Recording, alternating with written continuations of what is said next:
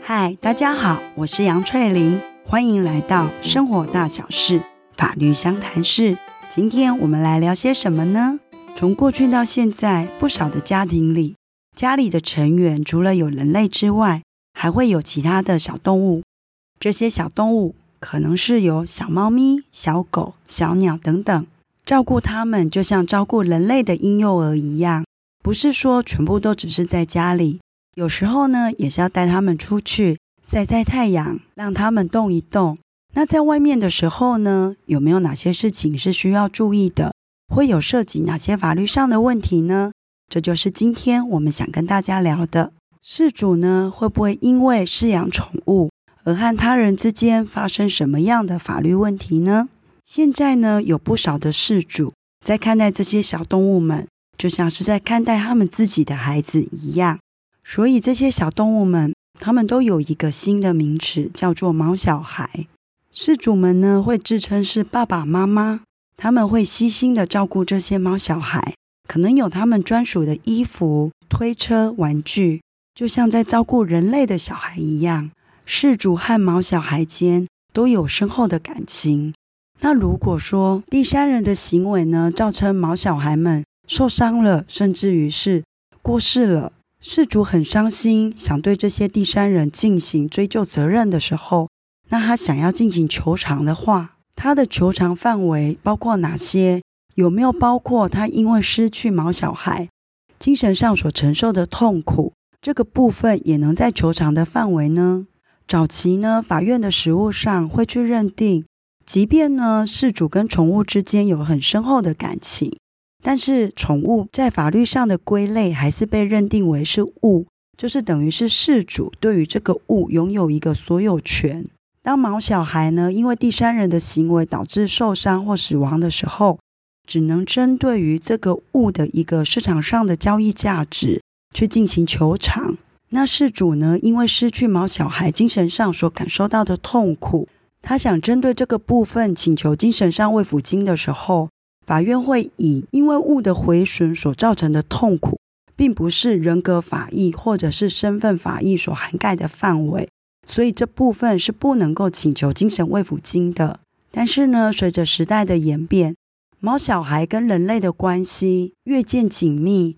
在某些判决里呢，他们呢将宠物界定为是在人和物之间的一个独立存在的个体。所以呢，有些法官他是认定事主呢可以针对因为第三人的行为导致于宠物因此受伤或死亡的时候，事主可以针对这个部分请求精神慰抚金的一个赔偿。甚至之前呢，有一个事主针对呢他的宠物因为第三人的行为导致过世的时候，他要请求精神慰抚金被驳掉，那他有提出释宪。即便呢是以宪法法庭以不受理把它驳回，但是呢，另外有三位大法官所提出的一个不同意见，他就是去肯认到一件事实是：今天呢，宠物跟人类的关系应该不能只单纯的用看待是人和物之间的关系，而必须呢是根据时代的一个变化来重新看待这样的关系。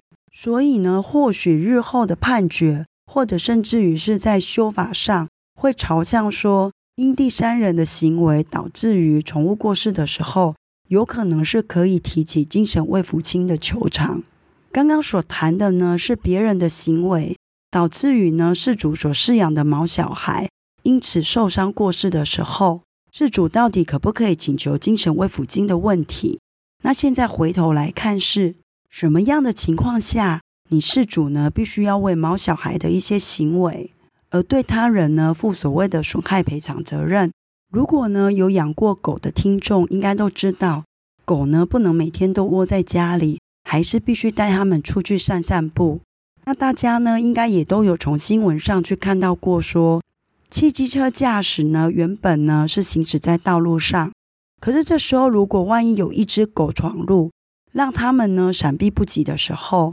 那就有可能发生车祸。车祸的结果呢，有可能是意外闯入的狗也过世，那人呢也因此受伤，车子也都毁损了。那如果呢，这只意外闯入的狗它是有事主的，那这时候事主是不是要负什么样的法律责任呢？刚刚提到呢，发生车祸的地点是在道路上。那在道路上呢，会有很多的使用人，包含行人、汽机车驾驶人。这些使用人呢，唯有遵守道路交通相关的规范呢，才能够确保说，每个人呢都是在安全的状况之下去使用道路。那今天呢，当事主呢带着他的毛小孩出门散步的时候，他必须要遵守什么样的一个规范呢？根据道路交通安全规则的一个规定，如果今天事主是带着他的毛小孩走在路上的时候，那他就必须要确保说，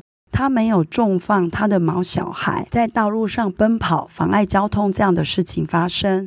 万一呢，如果造成这样的结果，政府呢是可以根据《道路交通管理处罚条例》对他开罚新台币三百到六百元。而且呢，如果因为纵放他自己的一个宠物在道路上奔走，然后造成第三人因为闪避不及，而发生事故意外的时候，事主呢是必须要对这个第三人，有可能呢必须要对他负起刑事上的过失伤害，甚至是过失致死，以及民事上的损害赔偿责任。那这时候就会有人问了：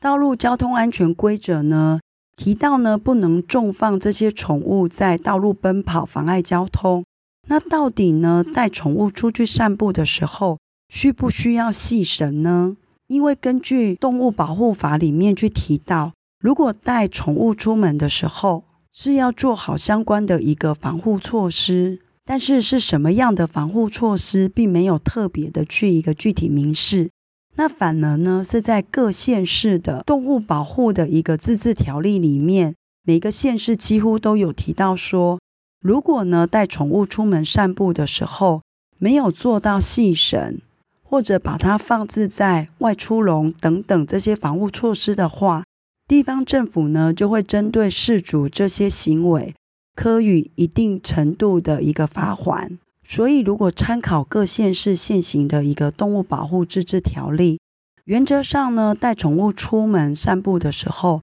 还是得系上绳子作为一个控制。例外的状况呢，除非今天呢这个宠物是放在某一些呢，特别允许宠物可以自由奔跑的区块，像现在呢，捷运站下面有时候会开辟一些宠物区域，就是让他们可以自由奔跑。那这时候当然就不用系上绳子。再者呢，关于宠物外出的时候，到底有没有被系上绳子，在判定呢，因为宠物意外的闯入而导致第三人呢可能车损人伤状况之下，事主到底要不要负过失的责任？这个是有关联的，在法院审理呢，因为宠物意外闯入而导致于呢道路上用路人因为闪避不及而发生呢可能是车损人伤这样的一个事故里，去认定呢事主到底有没有一个过失的责任，这只宠物呢在当下的状况下到底有没有被细审是有关联的，而在案件里呢，原告常常会提出的。是民法上关于动物占有人的责任。今天呢，如果因为动物的行为造成第三人受有损害的时候，那这个时候呢，动物的一个占有人就必须要负损害赔偿责任。这边的占有人呢，不单纯指事主的一个所有人，它还包含呢是对这动物有实际上管理能力的人。如果今天呢，原本你是好心带邻居家的狗出去散步。但是呢，因为狗狗太调皮，而导致于呢第三人因此在道路上发生意外的时候，在符合一定的要件之下，即便你并不是狗的主人，但是你还是得对于这个第三人负损害赔偿责任的。那在这个状况之下呢，如果要免除责任，占有人呢必须提出说他已经尽相当的注意义务，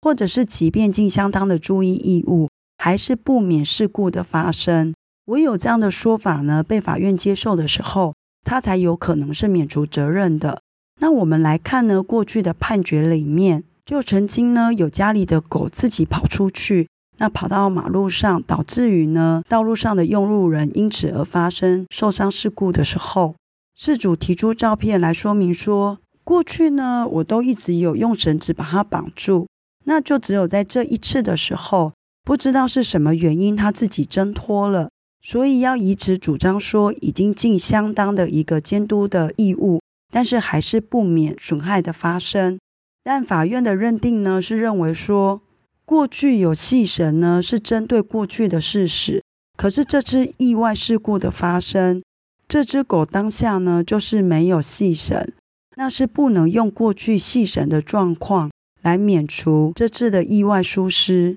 那还有一个案件呢，它是呢主人已经用细绳带了四只狗出门散步，但是呢当带着这四只狗走在人行道的时候。其中有两只狗呢，不知道什么原因争吵起来，彼此呢挣脱了细绳，那就到处乱跑。那因为他们的到处乱跑，而导致呢道路上的一个驾驶人因为闪避不及发生意外。而事主呢这时候就主张说：“我出门的时候都有把它系绳，他们会因为吵架而自己挣脱绳子，这也不是我能够控制的，所以可不可以以此来主张免责呢？”法院认为说。对于每一只饲养的动物，它们的个性、脾气、习性如何，饲主应该是最了解的。所以今天，如果你所带出去的狗是比较容易挣脱的，那是不是呢？在系绳的部分，你要更加的仔细，避免呢它们因此而挣脱。那事主在这个部分还是有过失的，还是必须要对第三人因此受有的损害去负赔偿责任。好，那我们今天呢来小结一下。今天主要想谈的是，人呢养了宠物之后会有哪些法律上的问题呢？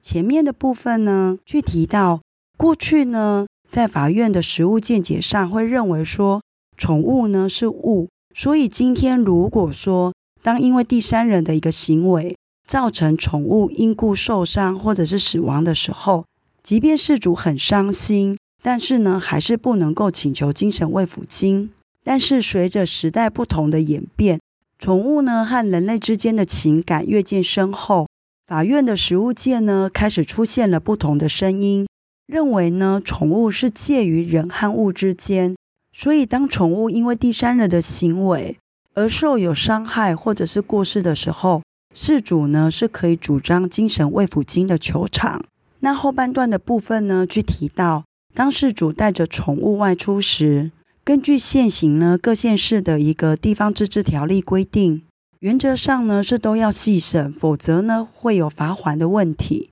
再者呢，在道路运行的时候，要去注意到呢，宠物不会到处奔跑妨碍交通，否则的话呢，有这样的情形发生，事主呢是有可能被科予一定金额的一个罚款。除了这个行政责任之外，假设因此造成道路上用路人因此受伤、车损或者是死亡的时候，那就会背负上民事跟刑事上的责任。那如果事主外出的时候是没有系绳的，然后呢要用这是基于动物不可控的天性所导致的，想要用此来免除他的一个赔偿责任的时候，法院是更不可能采信的。这里呢主要是提醒大家，带宠物呢外出散步。有益于宠物的一个身心健康，但是也必须要去注意到，走在马路附近的时候呢，宠物呢突然窜入车道而导致意外事故的发生。那我们今天的 podcast 就到这边结束喽，下次再见，拜拜。Thank you.